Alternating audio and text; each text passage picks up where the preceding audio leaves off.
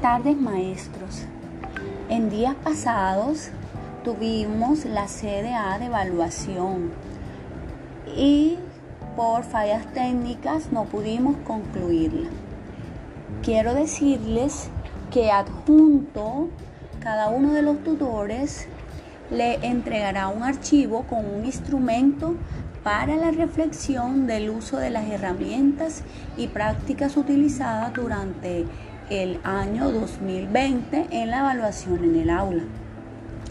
El instrumento tiene como objetivo recoger información sobre la evaluación en el aula y las herramientas utilizadas en el trabajo pedagógico realizado por el docente en el año 2020 con el fin de poder identificar las estrategias que fueron pertinentes durante el acompañamiento en el desarrollo del calendario escolar y pretende con la información recolectada orientar al docente a construir una ruta de trabajo atendiendo a la realimentación, retroalimentación de los elementos y prácticas utilizadas en la implementación pedagógica del establecimiento educativo durante la emergencia sanitaria.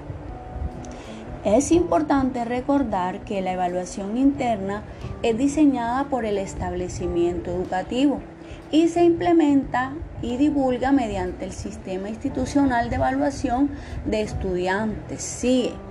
En consecuencia, a partir de la emergencia sanitaria, el programa Todos a Aprender por medio de los tutores presentó orientaciones a los establecimientos para implementar de la mejor manera y en su esencia la evaluación formativa para acompañar y valorar a los estudiantes, teniendo en cuenta también diferentes instrumentos para el seguimiento de los aprendizajes de los estudiantes.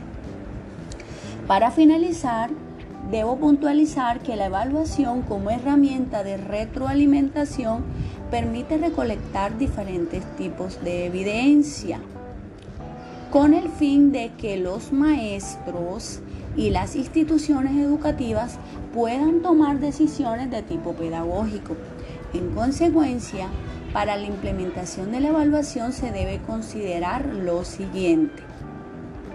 Definir y estructurar lo que se va a enseñar y evaluar en su planeación de aula. Orientar los procesos de enseñanza y de evaluación en el aula a partir de la caracterización de los estudiantes, donde identifica fortalezas y debilidades a trabajar. Adaptar las actividades de aula a partir de los resultados de las evaluaciones y de las experiencias aprendidas en el proceso de enseñanza, a partir de evidencias y caracterizaciones de los desempeños ajustados a su práctica en el aula. Ajustar las acciones de aula para nivelar o fortalecer los procesos de aprendizaje de los estudiantes con bajos y altos desempeños a partir de la información observada y recogida de manera constante.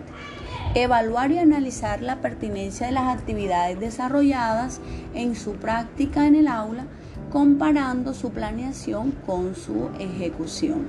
Se invita respetuosamente a los docentes y directivos docentes a utilizar este instrumento como insumo para reflexionar sobre el uso de las herramientas y prácticas evaluativas acerca de la evaluación en el aula de los establecimientos educativos, con el fin de poder realizar una planeación y retroalimentar la implementación de la evaluación formativa y de esta forma poder seleccionar las mejores estrategias para el seguimiento de los aprendizajes de los estudiantes atendiendo a la experiencia obtenida durante el 2020. Muchas gracias docentes por su significativa participación.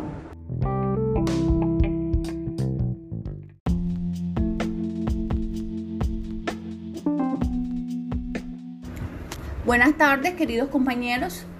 En el cuadro que vemos en nuestras pantallas tenemos los elementos del pensamiento crítico y preguntas para su identificación, según los autores Elder y Paul 2002.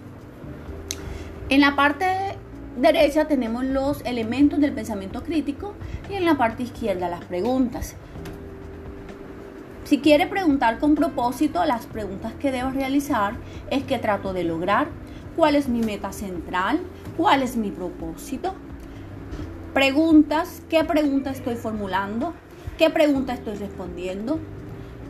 Supuestos, qué estoy dando por sentado, qué suposiciones me llevan a esta conclusión.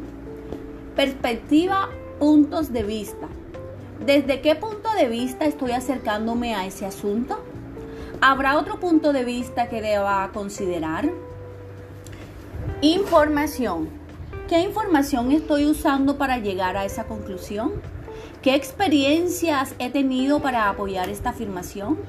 ¿Qué información necesito para resolver esta pregunta? Concepto. ¿Cuál es la idea central? ¿Puedo explicar esta idea? Inferencias y conclusiones. ¿Cómo llegué a esta conclusión?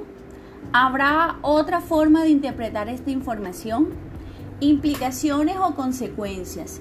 Si alguien aceptara mi posición, ¿cuáles serían las implicaciones que estoy insinuando?